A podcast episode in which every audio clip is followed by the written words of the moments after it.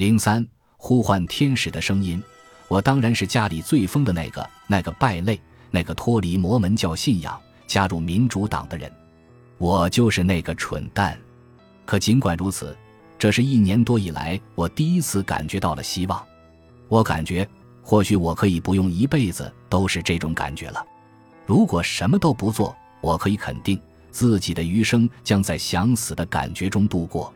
我都已经放弃了，想着就这样一辈子想死吧。可是，如果可以改变呢？如果布什内尔医生说的是真的呢？如果治疗有用呢？我们做。母亲打断了我的思绪，向我保证会跟我共度难关。她的话语坚定有力，不容置疑。但你得开车，我才不管我得干什么呢。哪怕叫我飞上月球再飞回来，我也愿意。我们做这个治疗。我把精神科医生解释给我的话原样讲给了母亲听。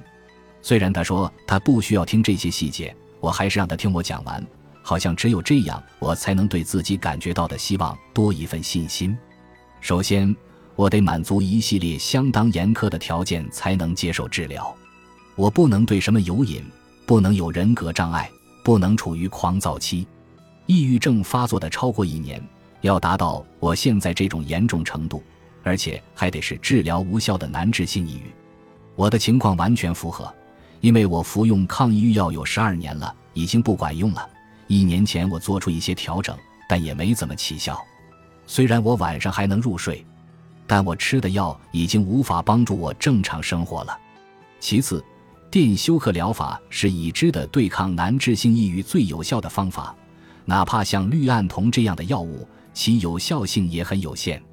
电休克疗法的原理是通过电击大脑，产生类似于癫痫发作的效果，这会导致大脑活动暂时终止。据说，这正是治疗的关键，就像计算机重启一样。大家都知道，计算机有了问题，有时候只要关机重启几次，就能解决应用程序崩溃的毛病。所以，大多数接受电休克疗法的患者都要经历十至十二次的治疗。大脑每重置一次，就会有一点好转。再次，以往的研究使用的是叫做异氟迷的麻醉药，效果虽然不错。但麻醉效果比较难褪去，会令许多患者烦躁不安，而且总是有恶心的副作用。米基医生针对异氟迷麻醉法做了更严格的随机研究，但是没有成功。他只好另想他法。异丙酚和异氟迷都能抑制脑电波活动，他产生了用异丙酚做研究的想法，并最终成功了。虽然同为麻醉药。但异丙酚在临床试验中的表现比异氟醚的副作用小多了，正是这些原因，我才同意做这一项在母亲面前死十次的治疗。几个月后，我才知道，母亲挂上电话的那一刻便瘫倒在继父怀里哭了。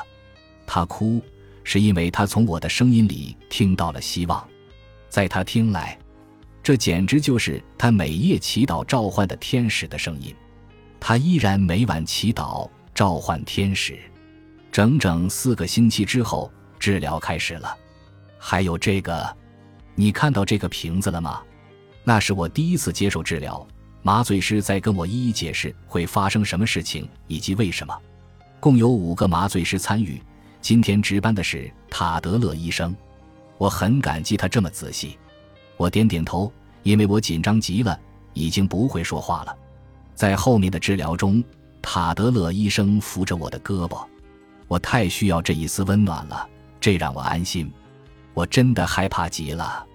我签了知情同意书，上面列着可能出现的副作用，有一条是死亡风险罕见，可能引发危及生命的心律失常、呼吸骤停、心肌梗死、中风等并发症，甚至死亡。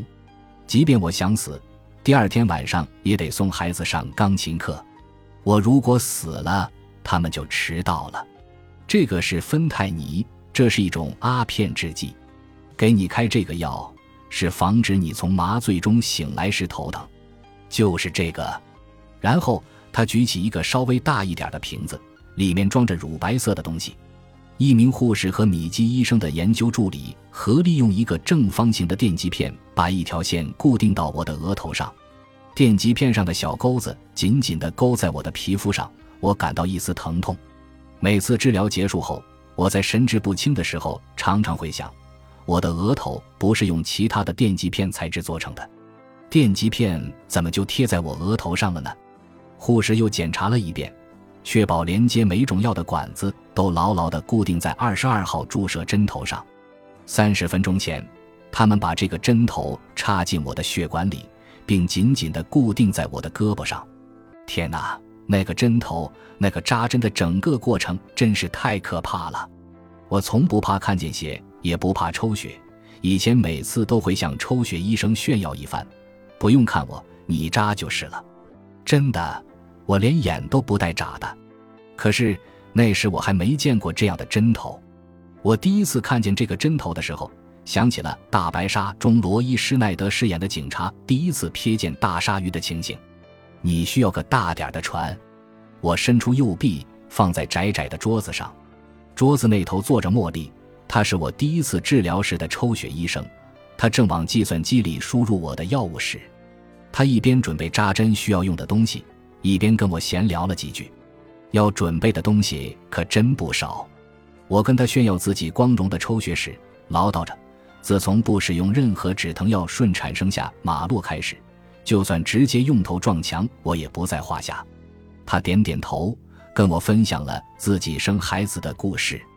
有一次，他还没来得及赶到医院，儿子就像一发炮弹从产道里射了出来。我总能快速找到自己的同类，我能立马感知我的幽默是招人喜欢的。还是让人唯恐避之不及。茉莉属于前一类，所以，我自然就跟他讲了我生二女儿时的情形。负责接生的医生第一次负责顺产，他觉得十分惊奇，一边给我缝合侧切伤口，一边叽叽喳喳没完没了。我的助产士只得制止他，跟他说：“晚会儿我们再聊这个吧。”听了对方的故事，我俩默契地摇摇头，然后。他说的查看一遍我以往服用的药，跟我确认上次服药的时间，这得耗费一整天。我提醒他，他在计算机上找出我的药物时，从头往下拉，就这样拉了，似乎有几个小时。他撅撅嘴，点头说：“我见过比这更夸张的。”他果然是我的同类。每一次治疗之前，甚至每一次扎针之前，抽血医生都得过一遍这个单子。这个，他们问。昨天晚上，我答。这个，昨天晚上，这个，昨天晚上，就这样一问一答，直到……哦，等等，还没结束，我们还没翻到最底下呢。我服用的药物只有一样，不是治疗抑郁和焦虑的，叫呋喃妥因胶囊，是因为我的尿道形状异常，在发生性行为之后容易感染。我在摩门教家庭长大，没接受过什么性教育，哪怕一句建议、一声警告都没有，什么都没有。提示，哈，哪怕会造成尿路感染这样的提示也没有，真是可怜的很。